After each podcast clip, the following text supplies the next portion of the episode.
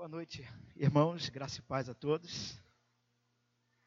Estava pegando aqui as últimas instruções, se o culto iria até 11 ou meia-noite, né, aniversário, e né, é, primeiro domingo de aniversário da igreja, 10 anos.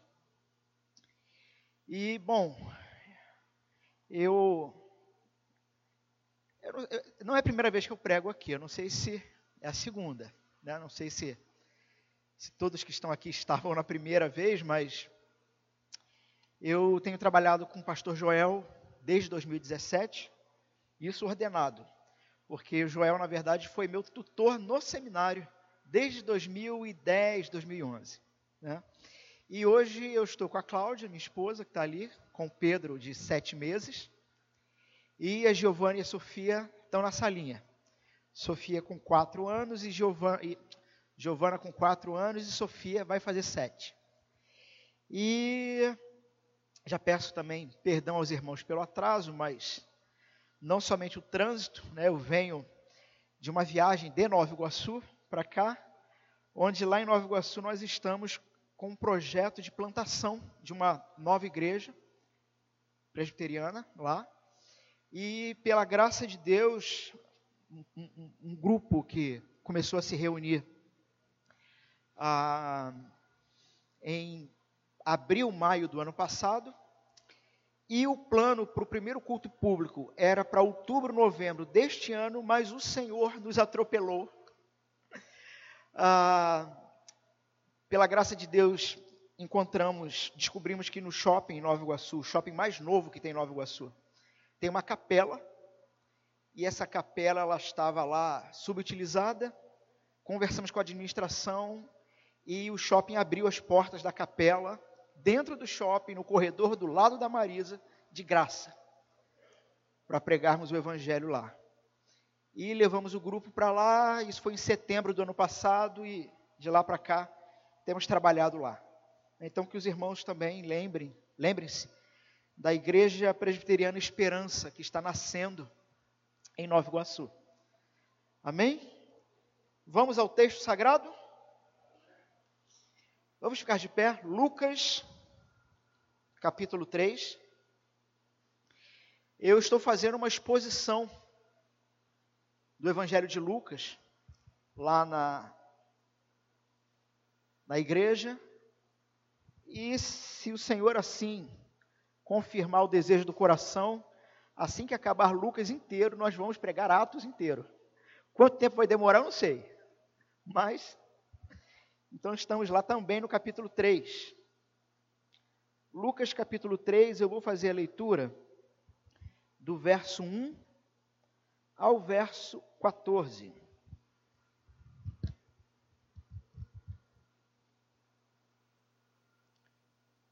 Todos acharam?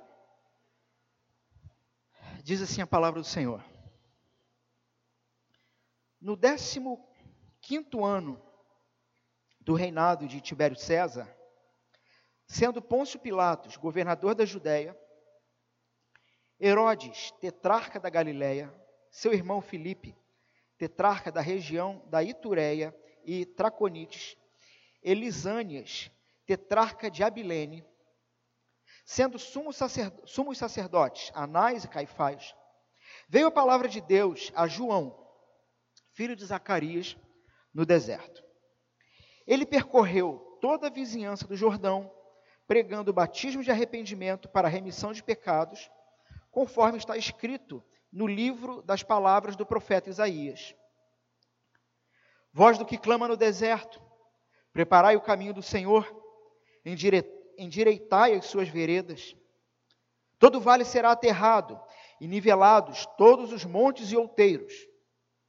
Os caminhos tortuosos serão retificados, e os escabrosos aplanados, e toda a carne verá a salvação de Deus. Dizia ele, pois, às multidões que saíam para serem batizadas: Raça de víboras, quem vos induziu a fugir da ira vindoura?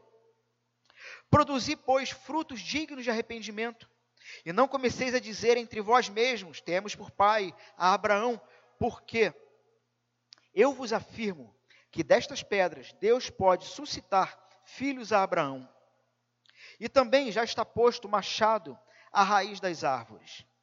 Toda árvore, pois, que não produz bom fruto, é cortada e lançada ao fogo. Então as multidões o interrogavam, dizendo: Que havemos, pois, de fazer?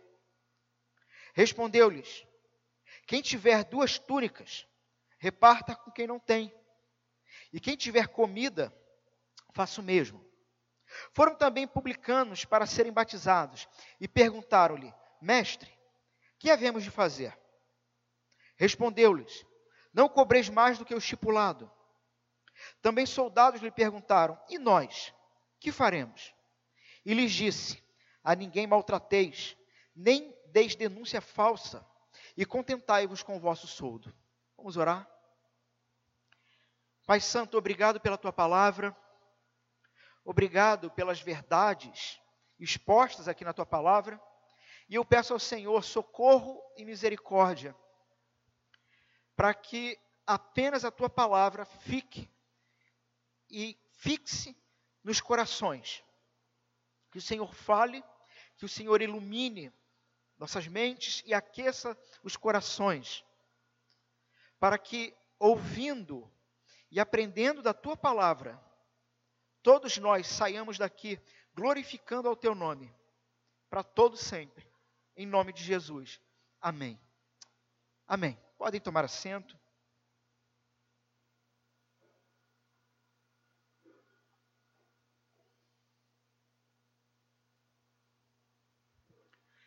Meus irmãos, em, em dez anos de igreja, não há uma explicação ah, humana para que homens e mulheres com diferentes maneiras de pensamento e de ação se juntem, se reúnam e se mantenham durante tanto tempo, a não ser por causa de algo que é muito mais poderoso do que qualquer ideologia ou qualquer proposta humana. E esse algo poderoso é o próprio Evangelho. O Evangelho do Senhor Jesus Cristo. O anúncio, a mensagem que coloca o homem no seu lugar de criatura necessitada da graça, porque um dia nossos primeiros pais se viraram contra Deus e a partir daí Todos nós fizemos a mesma coisa.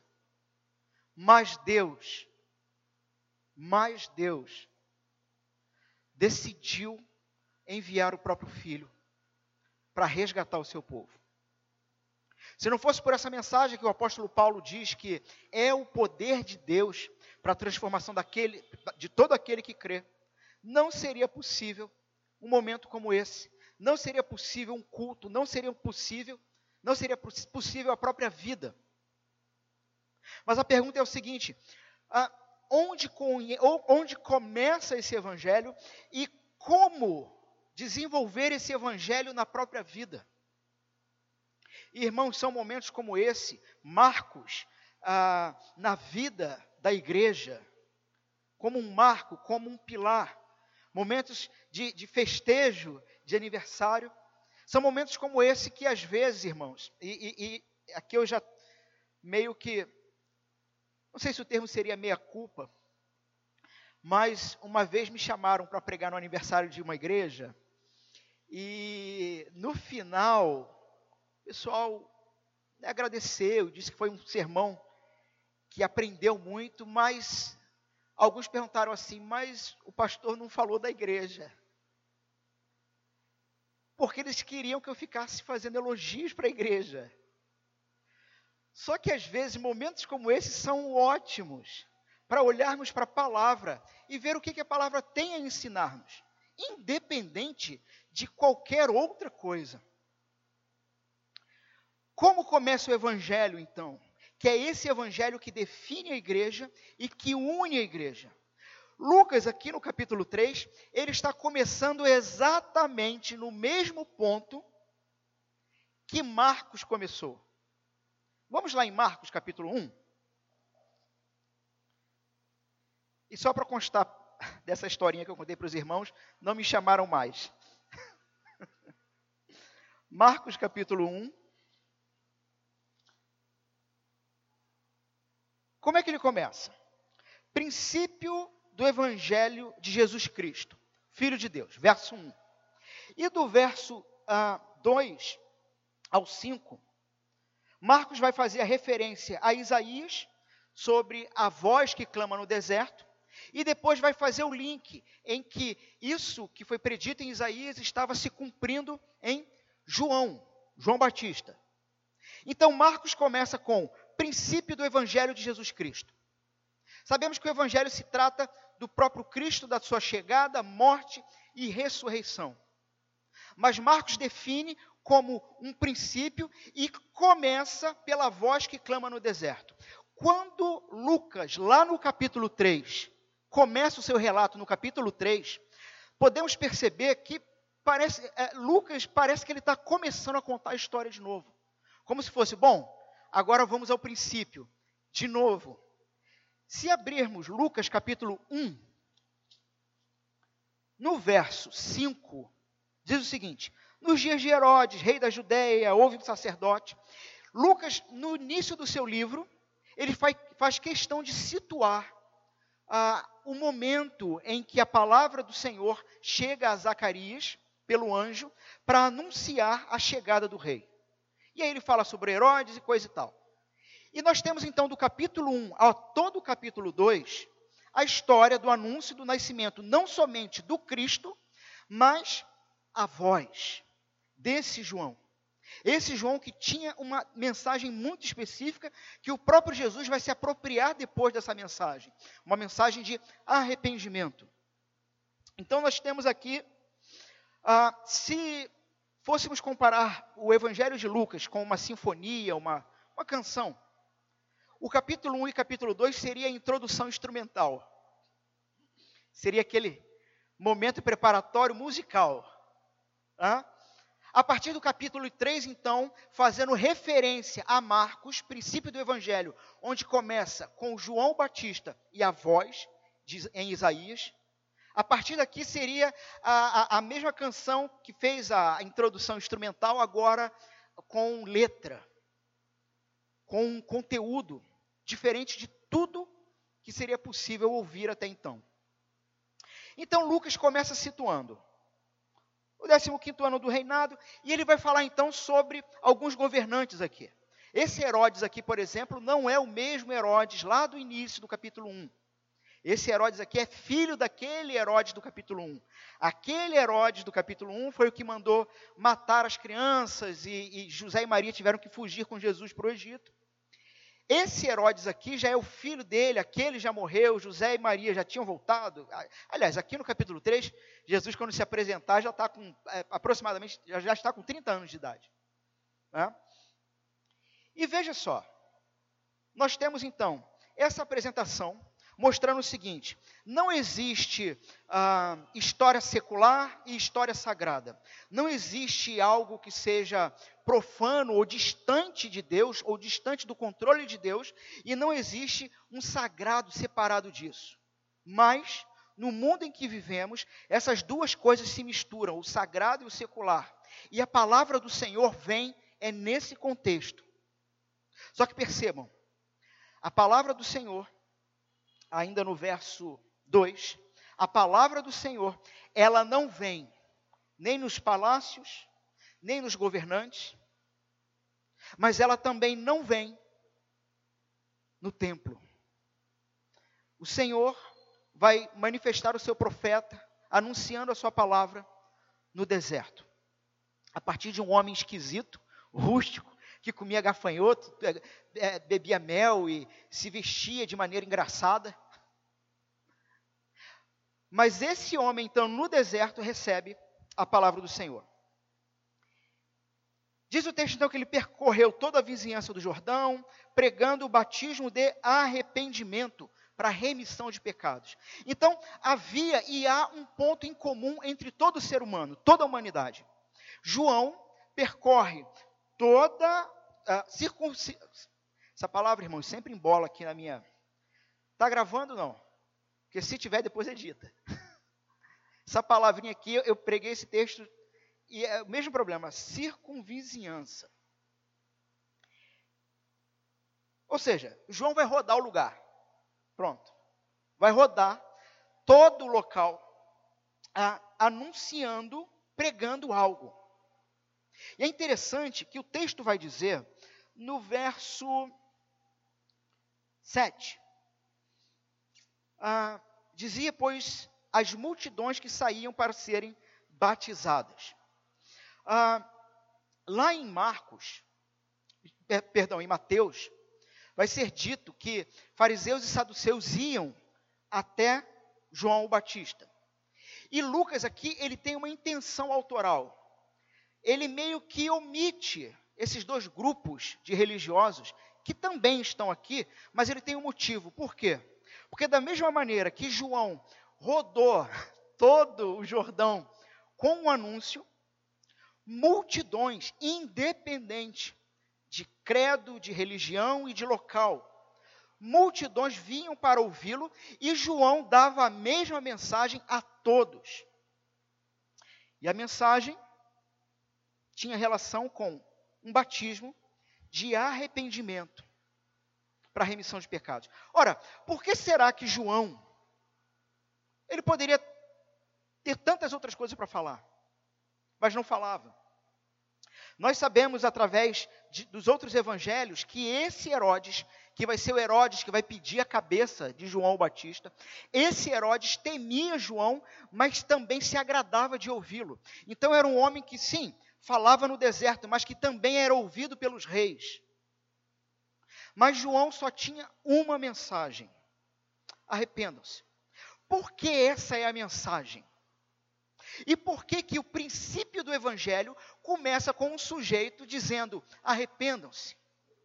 Porque João aqui cumprindo o que foi predito em Isaías, da voz que clama no deserto e que vai preparar a chegada do rei, a chegada do Messias, ah, ele tem uma mensagem que tem como objetivo aplanar, arrumar, ou seja, há um pressuposto.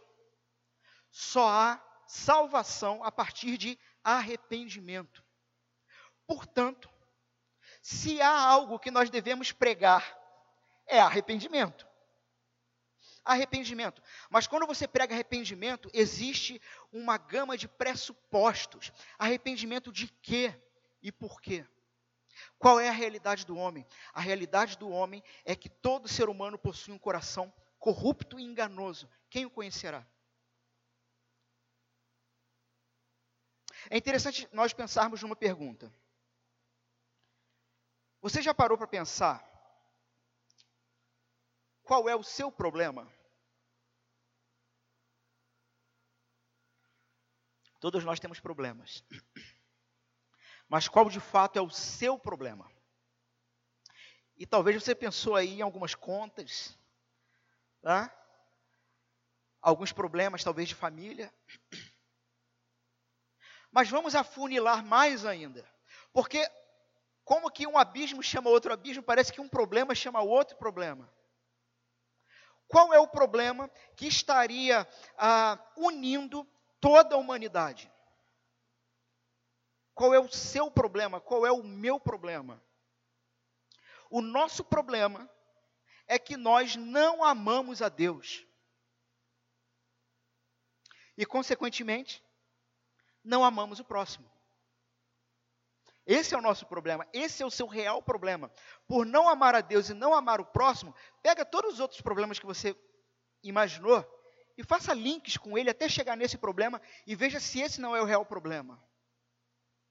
Crise de ansiedade, não amamos a Deus como deveríamos. E também por isso não sabemos como amar o próximo, como deveríamos. Portanto, há uma mensagem então aqui de João, que Jesus vai se apropriar arrependimento. Então, o problema todo aqui é coração. O problema todo no texto é coração.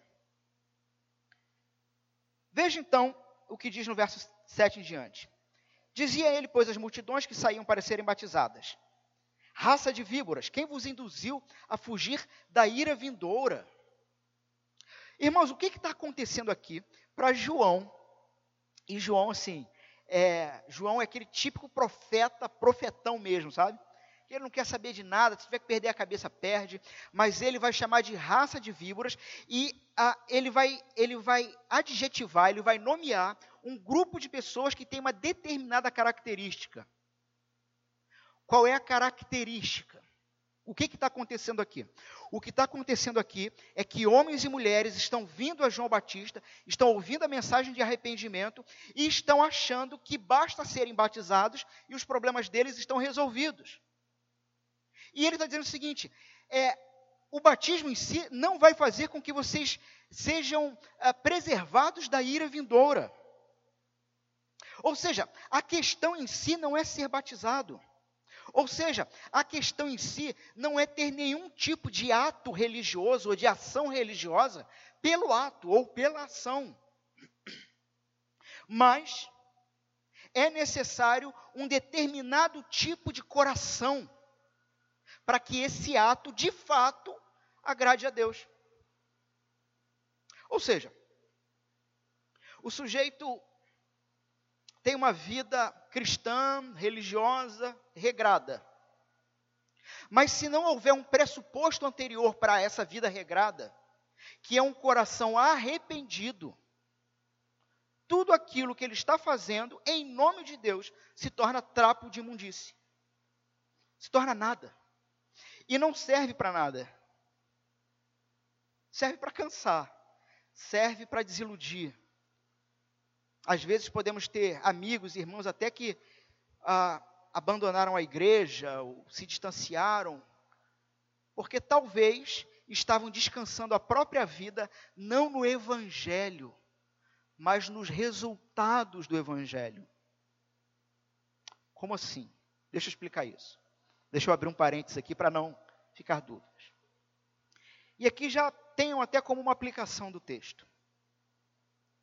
Não confundam os resultados do Evangelho com o Evangelho. Como assim? Vamos lá. Um não cristão, ele ora ao Senhor em nome de Jesus? Não. Um não cristão dedica sua vida pessoal dominicalmente ao Senhor? um não cristão dedica sua vida financeira ao Senhor? Não. Um não cristão vai em retiro espiritual? Não. O não cristão jejua? Não. O não cristão canta louvores? Não. Quem faz tudo isso? Cristão. Mas por que que ele faz tudo isso? Porque tudo isso que eu nomeei são resultados do evangelho se você dedica sua vida pessoal e de finanças diante do Senhor, tem uma vida regrada, está com os irmãos em culto ao Senhor, participa de retiro espiritual, ah, ah, jejua, faz, tem seus momentos de oração e devocional. Você só faz isso porque você deixou o império das trevas. Até aqui, todos comigo? Sim? Onde entra o problema? Qual foi a porta de entrada para você deixar o império das trevas e começar a viver como cristão? O Evangelho, que inicia com arrependimento e fé no Senhor Jesus. É isso. Aonde está o problema? Quando você esquece o Evangelho e fala assim: Ah, pastor, eu estou muito fraco espiritualmente, estou muito fraco, vamos fazer um retiro para me renovar. Mas peraí. Ou então, eu estou muito fraco. Eu estou meio desanimado, as tentações estão muito grandes. Vamos fazer um louvorzão. Vamos cantar. Vamos cantar. Vamos orar.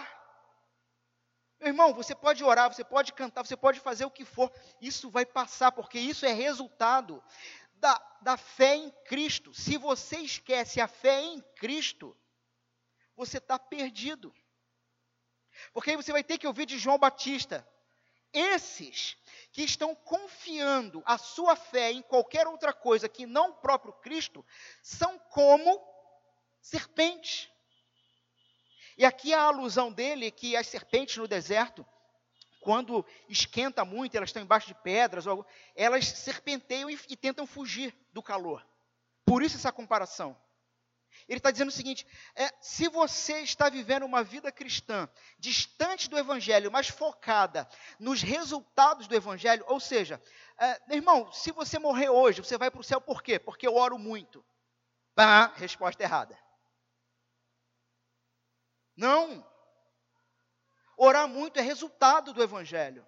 Você só ora porque o Evangelho fez sentido para você. Porque o Evangelho fez uma metanoia, uma mudança de mente, uma mudança de coração. Por que, irmão, por que, que você vai estar com o Senhor eternamente? Porque eu nunca abandonei a igreja. Resposta errada. Resposta completamente errada. E João, então, vai pegar esse pessoal que está indo lá e está dizendo o seguinte: olha, não somente vocês têm que, vocês têm que entender o que eu estou falando, parar de achar que porque foi batizado ou porque tem uma vida religiosa, vocês vão estar salvos da ira vindoura, mas, verso 8, produzam então também frutos dignos de arrependimento. A gente lembra de Tiago, fé e obra. Me mostre suas obras, que eu te mostro onde está a tua fé.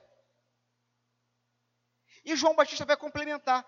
Vocês estão realmente achando que está tudo bem com vocês, porque o pai de vocês é Abraão. Basicamente, o que João Batista está dizendo aqui para o povo da época e para a gente é que Deus não tem neto. Ou seja, ah, não é por causa de uma tradição familiar.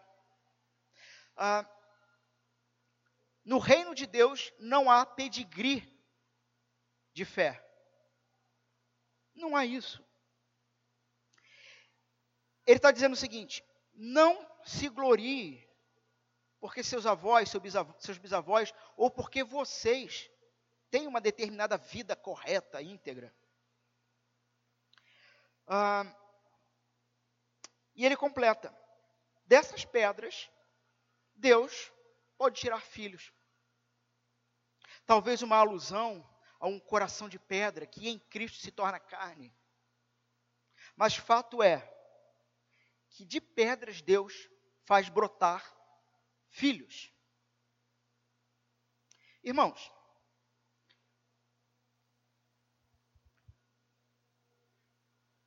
tanto o Evangelho de Lucas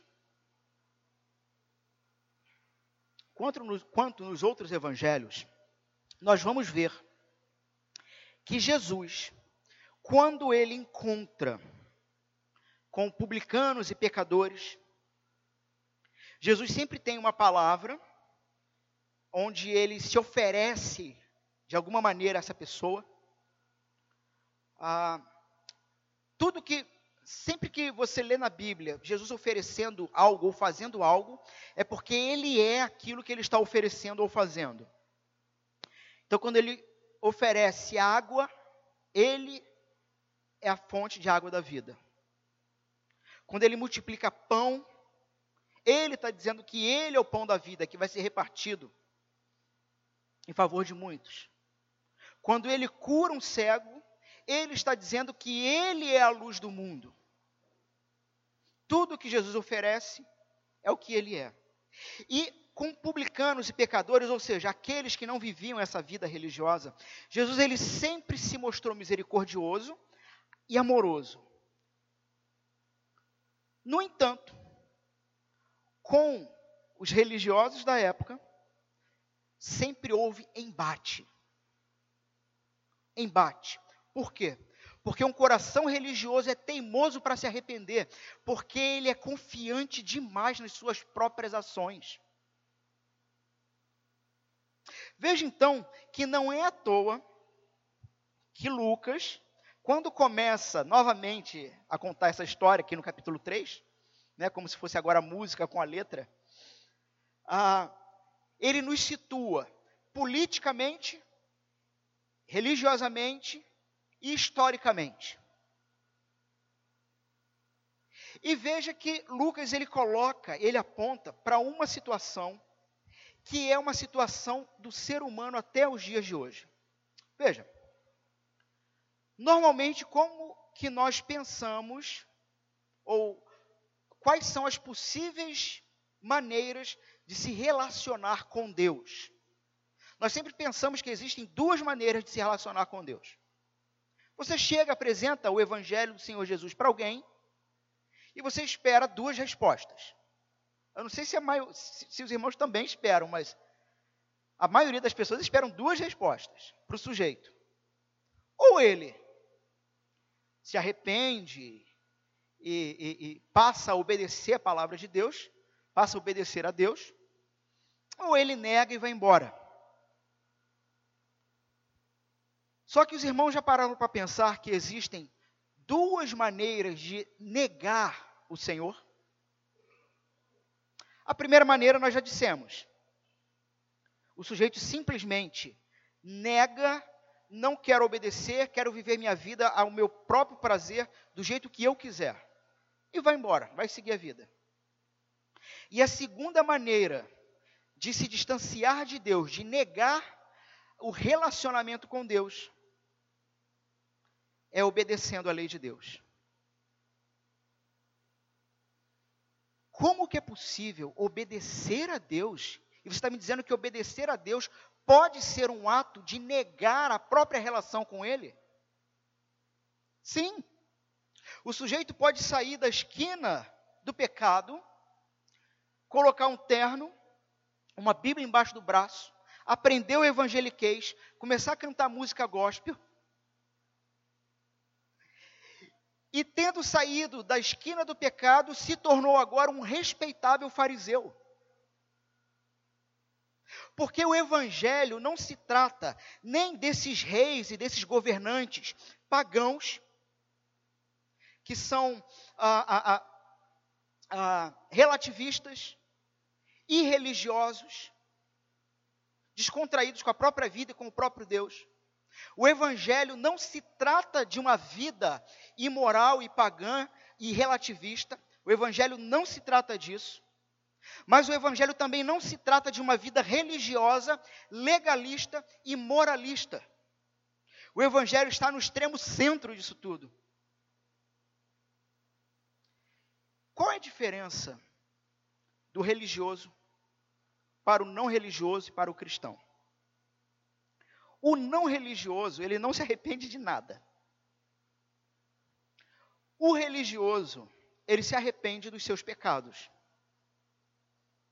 Mas somente dos seus pecados. O cristão, ele descobriu no evangelho que ele não pode fazer absolutamente nada para comprar o sorriso de Deus, porque tudo que era necessário foi feito na cruz. A ele cabe descansar. Então, quando o cristão peca, ele se arrepende dos seus pecados. Mas quando ele lembra constantemente do evangelho, ele percebe que às vezes ele também tenta comprar o sorriso de Deus pelas suas próprias obras. Então, o cristão é aquele que também se arrepende das coisas boas que fez e que tentou utilizar para sua própria vanglória. O religioso, ele tem Jesus como um grande ajudante, ele vai me ajudar a me tornar alguém melhor. O cristão, ele tem Jesus como seu único e perfeito Salvador, porque eu não tenho condições de fazer absolutamente coisa alguma. Então Lucas nos, eh, Lucas nos coloca nesse contexto histórico. Sim, esse é o nosso meio. Homens a, a, a, relativistas, homens religiosos, Caifás e Anás, os sumos sacerdotes. Mas a palavra do Senhor veio a um homem no deserto, chamado João. E essa palavra tinha um mote: arrependo-se. E alguém poderia me perguntar, mas o que, que eu faço para me arrepender? Crê. Crê. Sem fé não há arrependimento. Crê. Veja então que a partir do verso 10, as multidões vão perguntar o que, que a gente faz.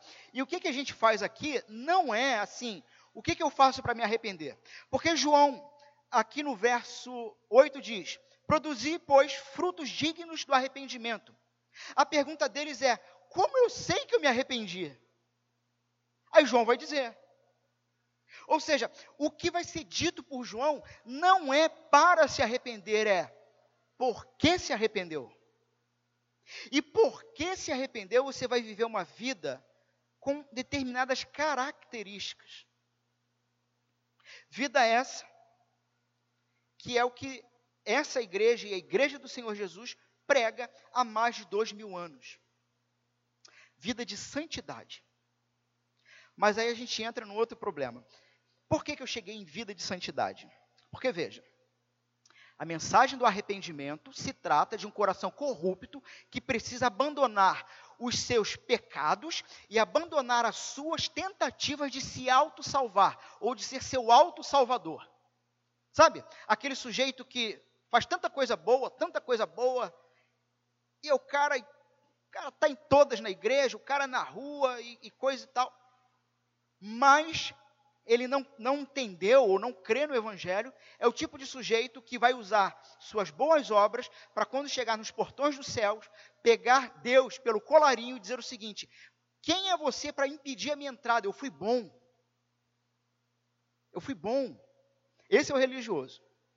Então, se a mensagem do Evangelho é um arrependimento não somente de pecados, mas das nossas tentativas pessoais de comprar o favor de Deus, Logo, eu me arrependo dos meus pecados e começo a viver e desenvolver uma determinada forma de vida, diferente do que eu era, agora em Cristo. Em Cristo. E a isso chamamos santificação ou santidade. A pergunta é o seguinte, meus irmãos. Eu, eu vou tomar um golinho de água enquanto os irmãos pensam.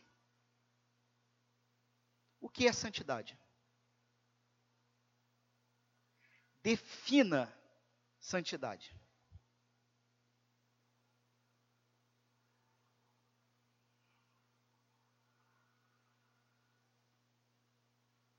Eu não sei se vocês conseguiram. O que é santidade?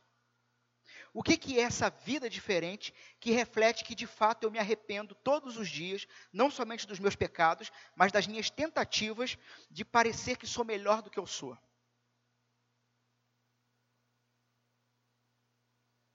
O que é santidade? Veja o que, que João vai dizer, João Batista.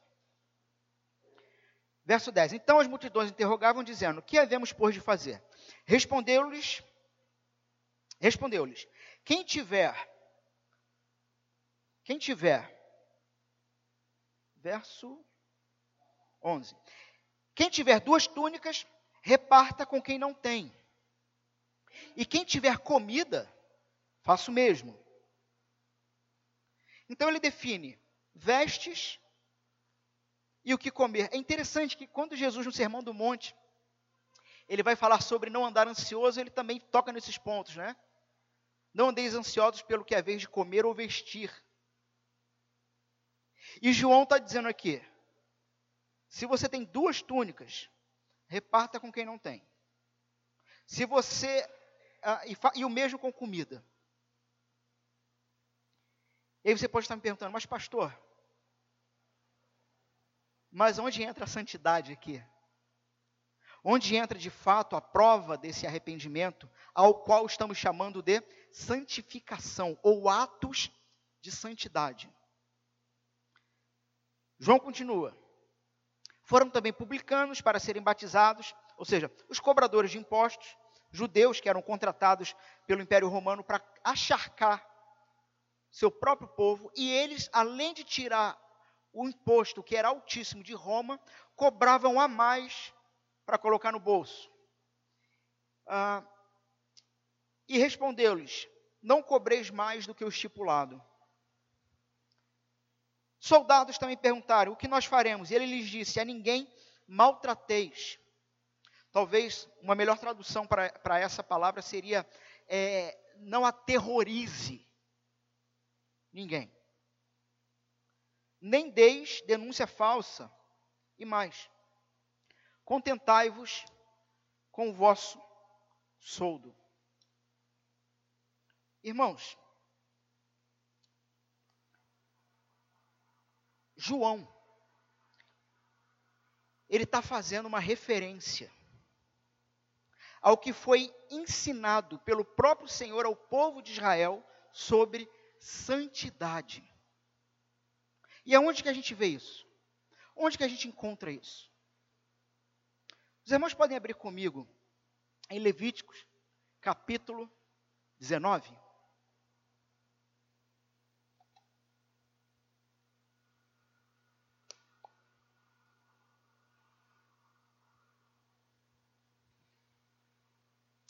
Martinho Lutero,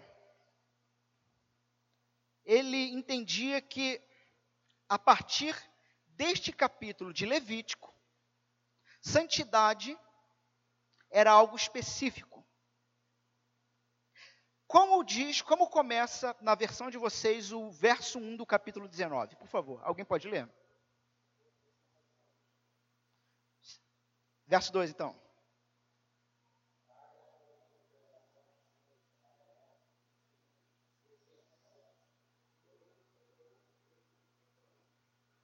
Sede santos, porque o Senhor, Deus de vocês, sou santo.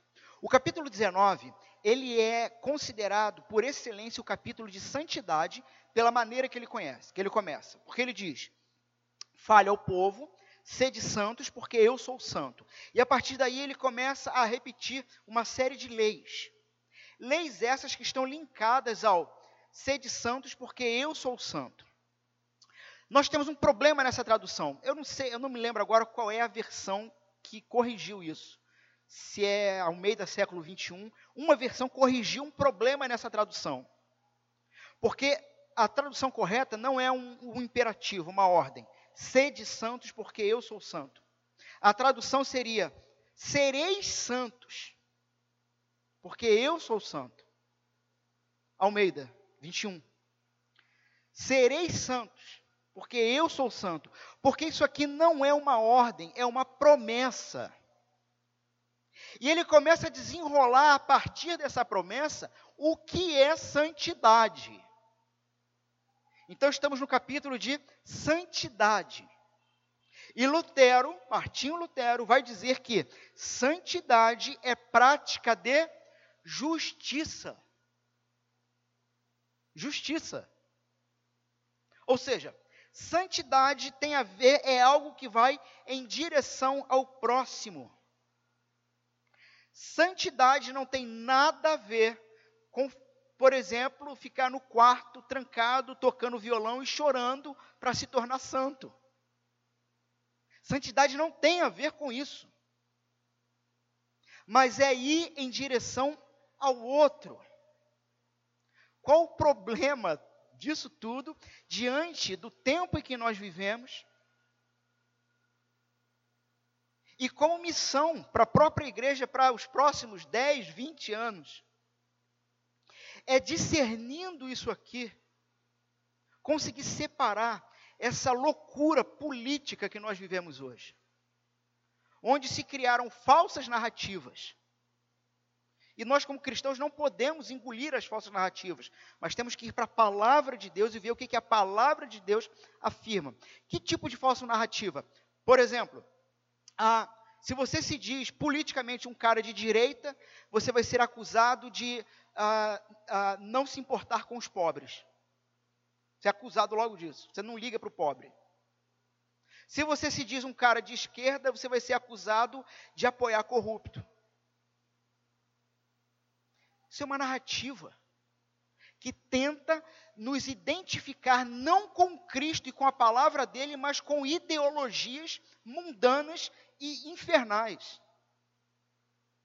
Vamos ver então o que é santidade, o que é de fato estar arrependido e viver assim. Ah, acompanha comigo no verso, a partir do verso 9. Estamos no capítulo de santidade e nós temos então as referências de João Batista dizendo: Vocês se arrependeram de fato? Então vivam como santos.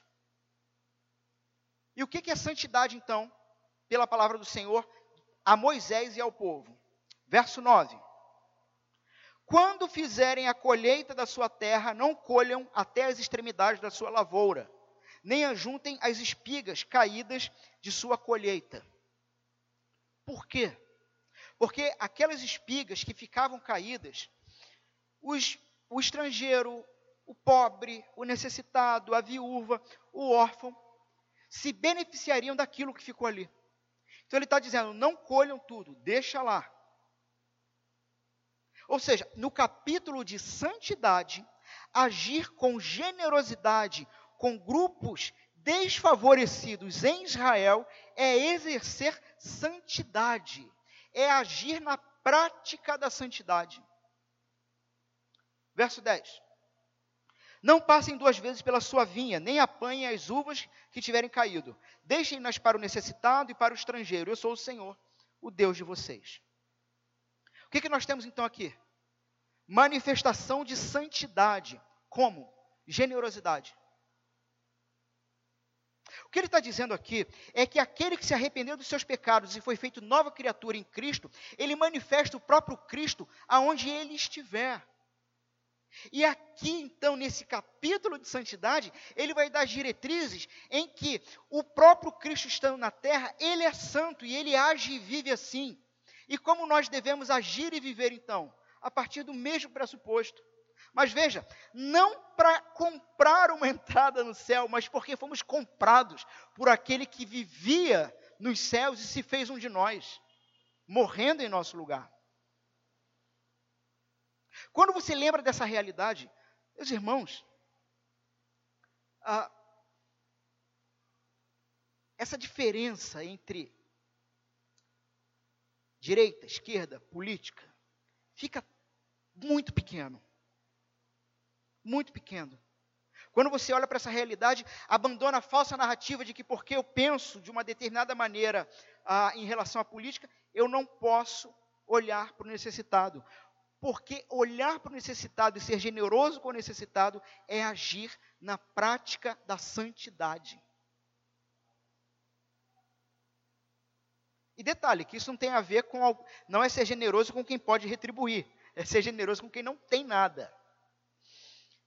Aí ele continua, verso 11: Não furtem, não mintam, não enganem uns aos outros, não jurem falsamente pelo meu nome, profanando assim o nome do seu Deus.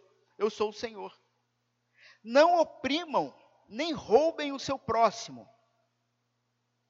Não retenham até amanhã do dia seguinte o pagamento de um diarista. Irmãos, eu não sei aqui quantos trabalham em comércio ou não. Mas saiba de uma coisa: se você tem retido o pagamento do teu diarista, do teu assalariado, do teu funcionário, você não está exercendo a sua vida na prática da santidade. E muito provavelmente, seu negócio não anda, porque você não tem sido santo e justo no seu negócio. Veja, um homem que tem bens e posses, ele adquire um produto por um preço, vende o produto por outro, e dali ele recolhe o dinheiro para sua família. Então ele adquire valor financeiro para sobreviver a, pra, a, partir de um determinado produto que ele teve condições de comprar. Certo? Ele necessariamente precisa de funcionário? Não. O que ele vende para ganhar o sustento? O produto, uma coisa. Ok? E quem não tem um produto, uma coisa. E aí vai para os irmãos que estão trabalhando e não são a, a, a, donos de comércio nem nada parecido. Você está vendendo horas da sua vida e força vital. Você está, você está dedicando uma determinada, uma determinada parte da sua vida vendendo força. Tu está vendendo tua força. Tu está vendendo a tua vida. E o texto está dizendo o seguinte: honre isso. Então o diarista trabalhou para receber o valor combinado, pagar em dia seus trabalhadores, segundo o Senhor a Moisés em Levítico, é manifestação de santidade. Não amaldiçoem surdo, nem ponham pedra de tropeço à frente do cego, mas tema o seu Deus, eu sou o Senhor. Então aqui ele está falando, o cego está passando, ele está dizendo para você não botar o pé na frente. Ou está dizendo para não amaldiçoar o surdo. Qual é a expressão que nós temos uh, hoje em dia para esse grupo? Que sim, foi deturpado, mas qual é a expressão que existe para esse grupo? Direitos humanos. Direitos humanos. Grupos minoritários portadores de necessidades especiais. E o Senhor está dizendo o seguinte: prática de santidade é olhar para esse grupo Por exemplo, imagina que você está no seu carro, e aí o ônibus na sua frente para, você está apressado, com pressa, parou todo o trânsito atrás de você, todo mundo buzinando, e aí o motorista sai do ônibus, e aí ele vai descer aquela rampa porque tem um cadeirante para subir no ônibus. Segundo Levítico capítulo 19, verso 14, se você sair do seu carro e participar da do auxílio a este cadeirante a subir no coletivo, você está na prática da santidade, sendo santo, porque ele é santo.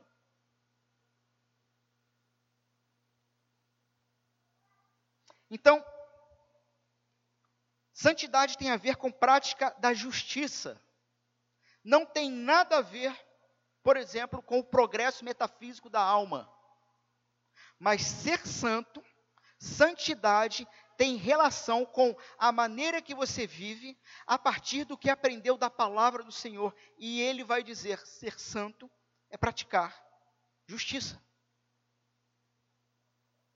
É não se isolar da sociedade, mas ir em direção ao próximo. Verso 15 em diante: Não cometam injustiças, injustiça no julgamento, não favoreçam os pobres, não procurem agradar os grandes. Veja como o texto é justo. Mas julguem o seu próximo com justiça. Não espalhem calúnias entre o seu povo. Não se levantem contra a vida do seu próximo. Eu sou o Senhor. Não guardem ódio contra o seu irmão no coração. Lembra que falamos lá no início do texto que o problema em comum de todo ser humano é um coração afastado de Deus e sendo Deus amor, Deus é amor. Se ele é amor e o ser humano está afastado de relação com Deus, ele perdeu toda a referência do que é amor e por isso ele não consegue, não sabe se relacionar com o outro com o próximo, porque ele não sabe o que é amor. Portanto, ele nem ama Deus nem ama o outro. E pelo contrário, como ah, ele conhece o próprio coração e sabe que ele seria capaz de maldades contra outras pessoas, ele sabe que outras pessoas podem fazer maldades com ele, portanto, ele vive uma vida de medo. E aí você lembra de João na sua carta dizendo que o verdadeiro amor lança fora todo medo. Não há medo no Evangelho. Na religião existe medo. Mas não há medo na liberdade que Cristo nos dá. Antes, repreendam com franqueza o seu próximo, para que por causa dele não sofram as consequências de um pecado. Não procurem vingança, nem guardem rancor contra alguém do seu povo, mas ame cada um ao seu próximo como a si mesmo. E aí ele fechou sereis santos, porque eu sou santo. E ele fecha aqui dizendo: ame cada um ao seu próximo como a si mesmo, porque vocês não amam. Mas um dia hão de amar, porque não terão mais medo. Mas precisamos constantemente nos lembrar do Evangelho que lança fora todo o medo. E as multidões então interrogavam João, perguntando: O que havemos, pois, de fazer? E a resposta de João, num resumo, seria: Sejam santos ao manifestar empatia, sensibilidade pela dor e sofrimento do outro. E isso é muito, muito maior do que hoje os evangélicos chamam de ética cristã. Porque para um evangélico padrão, mediano, tradicional, o sujeito é cristão. É o seguinte: ele não pode roubar, não pode adulterar, não pode mentir, não pode transar com a namorada antes do casamento e não pode se divorciar. Se ele cumprir esses cinco, está resolvido. Enquanto que o padrão do evangelho é muito maior do que isso é dizer o seguinte: você realmente tem o coração transformado? O quanto você tem olhado para o outro com misericórdia? Com olhar de misericórdia. Vamos a algumas conclusões e aplicações? Podemos em vários momentos nos vermos como voz solitária no deserto. Anunciamos arrependimento e salvação mas parece que, às vezes parece que não estão dando ouvidos a isso. Continue anunciando. Não desista. Porque o anúncio do arrependimento é o princípio do Evangelho. Lembre-se, existem três vias em relação ao chamado de Deus, ao relacionamento com Deus. O Evangelho é a única que responde de fato, positivamente. A religião é o modo padrão do coração humano. É o modo padrão. Ou seja, é como se nós fôssemos, um computador, ah, mas é, é, há uma chave, como se fosse um, um disjuntor. Um disjuntor. Aí tem um disjuntor chamado Evangelho, uma vez que você se converteu. Mas, irmãos, vira e mexe, o disjuntor pode cair. Se nós temos que pregar arrependimento para que se convertam, ora, temos que pregar aos nossos próprios corações todos os dias arrependimento no Evangelho. No Evangelho. Então, mesmo após convertido pelo Evangelho, seu coração voltará a operar segundo o modo religião. Vira a chave de novo. Por exemplo, você pode sair daqui depois de ouvir sobre a graça, o Evangelho, participar da Santa Ceia, você pode sair daqui com o coração é, é, é, é, descansado no Senhor, porque aprendeu que o Senhor não está esperando nada de você, porque você não pode dar nada que acrescente coisa alguma a Ele. O Senhor não está esperando nenhuma obra sua, o Senhor está esperando você. Ele não quer nada teu, Ele quer você com Ele, para sempre. É só isso que ele quer. E aí você sai daqui feliz porque você descobriu que não precisa mais se descabelar, porque não precisa provar coisa alguma para Deus. Mas aí você vai dormir, e durante o sono o seu cérebro vai dar um reset. Você vai voltar modo religião. E aí amanhã você pode, de repente, acordar atrasado para o trabalho, para o estudo, e você sai correndo, e no meio do caminho o trânsito está o caos, o carro, o ônibus, fura o pneu, tudo dá errado, você chega atrasado no trabalho ou no estudo, e chegando lá você tem problemas com professores, ou com o, o chefe encarregado, ou com funcionários, e a vida passa ah, na manhã inteira um caos, até que lá para 11 da manhã você tem um estado e se lembra, ah, peraí, eu saí tão apressado de casa que eu não fiz minha oração. Eu não li a Bíblia e não fiz oração. Deus está me castigando. Eu preciso fazer alguma coisa. O dia está um inferno, porque eu não tive meu momento com Deus. Aí você vai no banheiro, tranca a porta, abre um salmo, lê, faz a sua oração, sai dali com a consciência e o coração aliviado, dizendo: agora o meu dia vai dar certo. Meus irmãos, isso não é cristianismo, isso é paganismo. É acreditar que aquilo que você faz compra o favor de Deus. Ou seja, o disjuntor caiu. Você tem que ligar de novo, modo evangelho. Qual é o modo evangelho? Não há nada que eu possa fazer para que Deus me ame mais. O amor dele é perfeito e eterno. Não há nada que eu possa fazer para que Deus me ame menos. Porque todo o meu pecado, toda dívida de culpa contra mim, toda nota de culpa contra mim, de acusação, foi aniquilada em Cristo na cruz. Portanto, sou livre, vivo no Senhor e pelo Senhor. E a partir disso, vivo em santidade, praticando atos de justiça.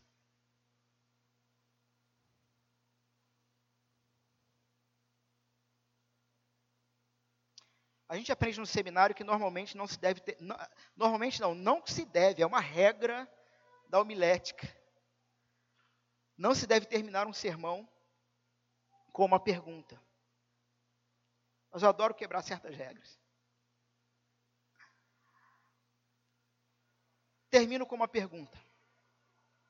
E é aquele tipo de pergunta que o outro diria: durma com esse barulho. Onde estão suas obras de santidade e justiça? Em que momento da sua vida você realmente olha para o próximo? Com misericórdia e justiça.